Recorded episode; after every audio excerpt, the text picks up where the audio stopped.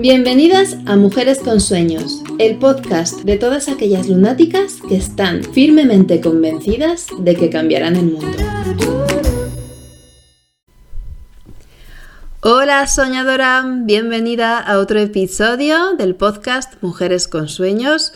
Soy Julia Almagro y estoy súper feliz de acompañarte esta vez hablando de nuevo de astrología, porque de vez en cuando está súper interesante mirar a los símbolos para sacar información sobre nosotras mismas y el mundo que nos rodea.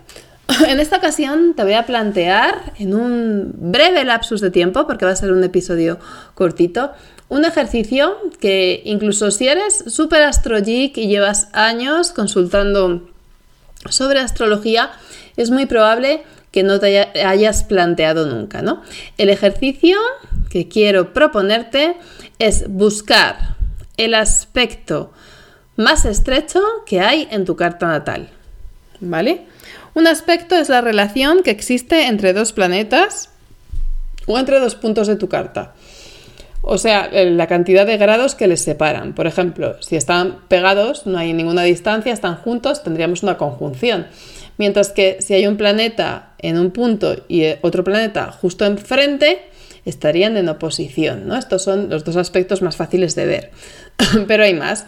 Te voy a dejar un enlace con información para que si todo esto te suena chino y es la primera vez que lo oyes, puedas profundizar. El aspecto más exacto de tu carta nos va a dar una información muy valiosa sobre rasgos de tu personalidad, de tu carácter, temas claves en tu vida, etc. Y a veces, cuando es un aspecto muy evidente y sí que lo habíamos tenido en cuenta, no nos sorprende tanto, ¿no? Pero otras veces, si es un aspecto más sutil o que no nos había llamado tanto la atención, pues de repente se nos abre un mundo por delante. Para realizar el ejercicio, lo que quiero que hagas o lo que te recomiendo hacer es calcular tu carta. Eh, ¿Con qué herramienta? Pues concretamente para este ejercicio te voy a recomendar carta-natal.es, ¿vale? www.carta-medio-natal.es. ¿Por qué? Porque nos va a sacar una tabla de aspectos muy clarita, ¿vale?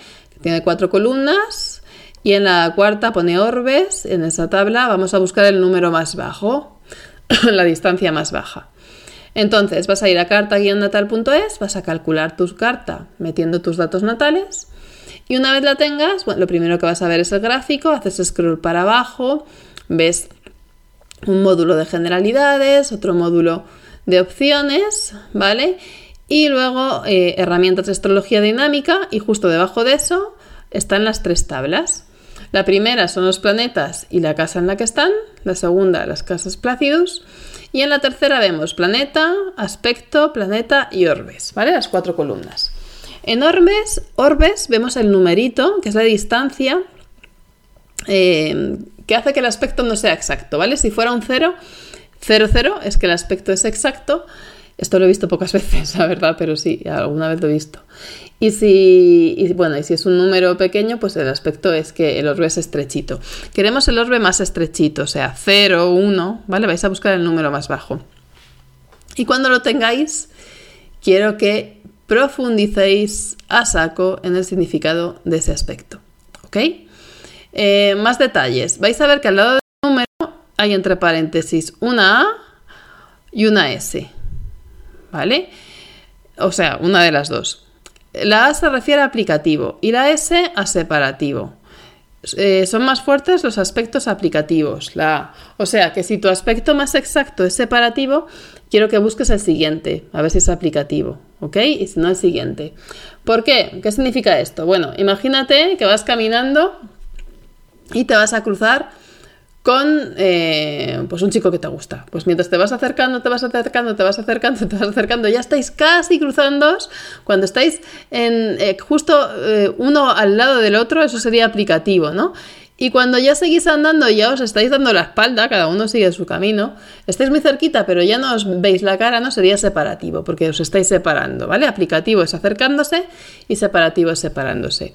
Evidentemente, la mayor tensión es cuando te estás acercando, ¿vale? Por eso nos interesan más los aplicativos, eso por un lado. eh, cuando lo tengas, mm, vas a profundizar en el significado de ese aspecto y te lo vas a tomar como un ejercicio de autoindagación. Cosas que pueden pasar. A ver, yo tengo por ejemplo ahora mismo mi, carta enfrente con mis tablas de aspectos. El aspecto más exacto de mi carta es aplicativo y es un trígono de eh, Neptuno al ascendente. ¿Vale? ¿Esto qué significa? Bueno, pues que esa parte neptuniana, ¿no? De la intuición, el misticismo, la sensibilidad, la empatía, el arte, la integro de manera sencilla en mi día a día. Este aspecto eh, es útil porque es ascendente y no todos eh, los programas lo marcan. Y no es un aspecto que yo haya tenido muy en cuenta siempre, ¿vale? Hace poquitos años que, lo he traído más a la conciencia y lo integro de una forma mm, más coherente y más consciente. Entonces, me ha servido un montón. Pero, en mi caso, eh, conozco mi hora natal exacta y además está rectificada. Lo digo porque si vuestro aspecto más exacto, más estrecho, es también al ascendente o al medio cielo, ¿vale? O sea, la cúspide de la casa 1, que es el ascendente, o la cúspide de la casa 10, que es el medio cielo, solo lo podéis tener en cuenta si vuestra hora natal estáis seguras al 100% de que es ajustada al minuto, ¿vale? Si tenéis dudas, os han dicho vuestra madre o no, entre las 10 y cuarto y las 10 y media. Olvidaros, ya no podéis considerar ese aspecto, ¿ok? Vais al siguiente.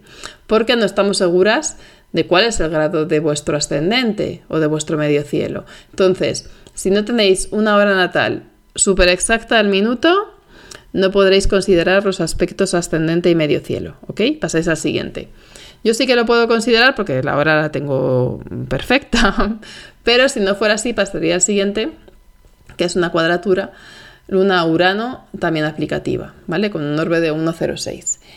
Eh, ¿Este aspecto me brinda también conciencia? Sí, lo que pasa que es algo más conocido para mí. Hace muchos años que lo, lo trabajo, lo integro, lo analizo, lo reflexiono y lo medito y lo sufro y padezco también.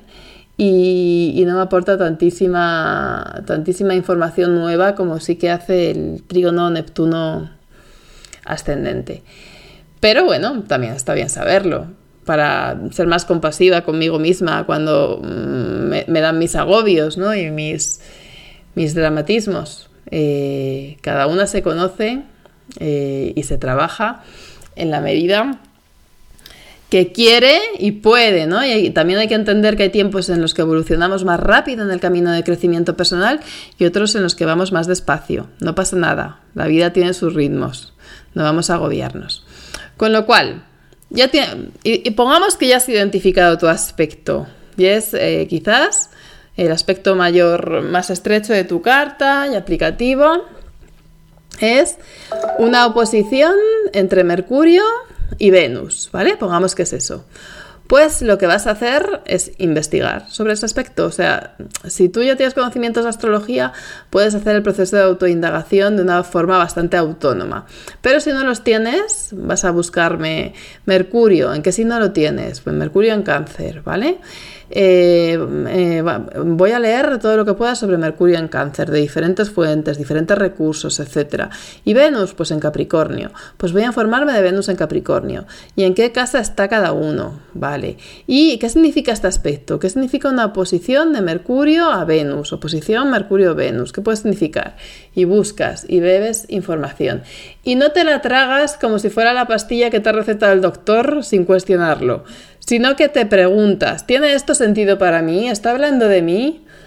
¿O realmente lo que dice no me resuena? ¿Vale? Porque no tienes que creerte ni que condicionarte por la interpretación de un tercero. Esa información al final es como un parte del tiempo. A veces el hombre del tiempo te dice que va a hacer lluvia y al final no llueve, ¿ok? O sea que mm, no te lo tomes de manera radical, sino simplemente como una vía para empezar a hacerte preguntas. Y ya está, ya está, esa es la propuesta, esa es eh, un poco la invitación que te hago en el episodio de hoy.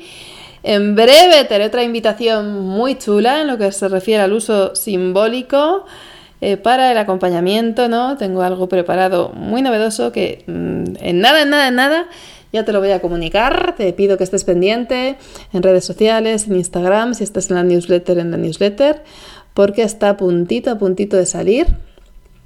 Y, bueno, y seguiremos descubriendo y, profundizando y dándole la vuelta al, uso del simbolismo, ¿no? Realmente desentrañando todo el poder que hay en esos, esas figuras arquetípicas y en, todo aquello que evoca el lenguaje simbólico de la astrología. Y para ello, por supuesto, cuento contigo. Un beso fuerte. Nos vemos pronto. Chao.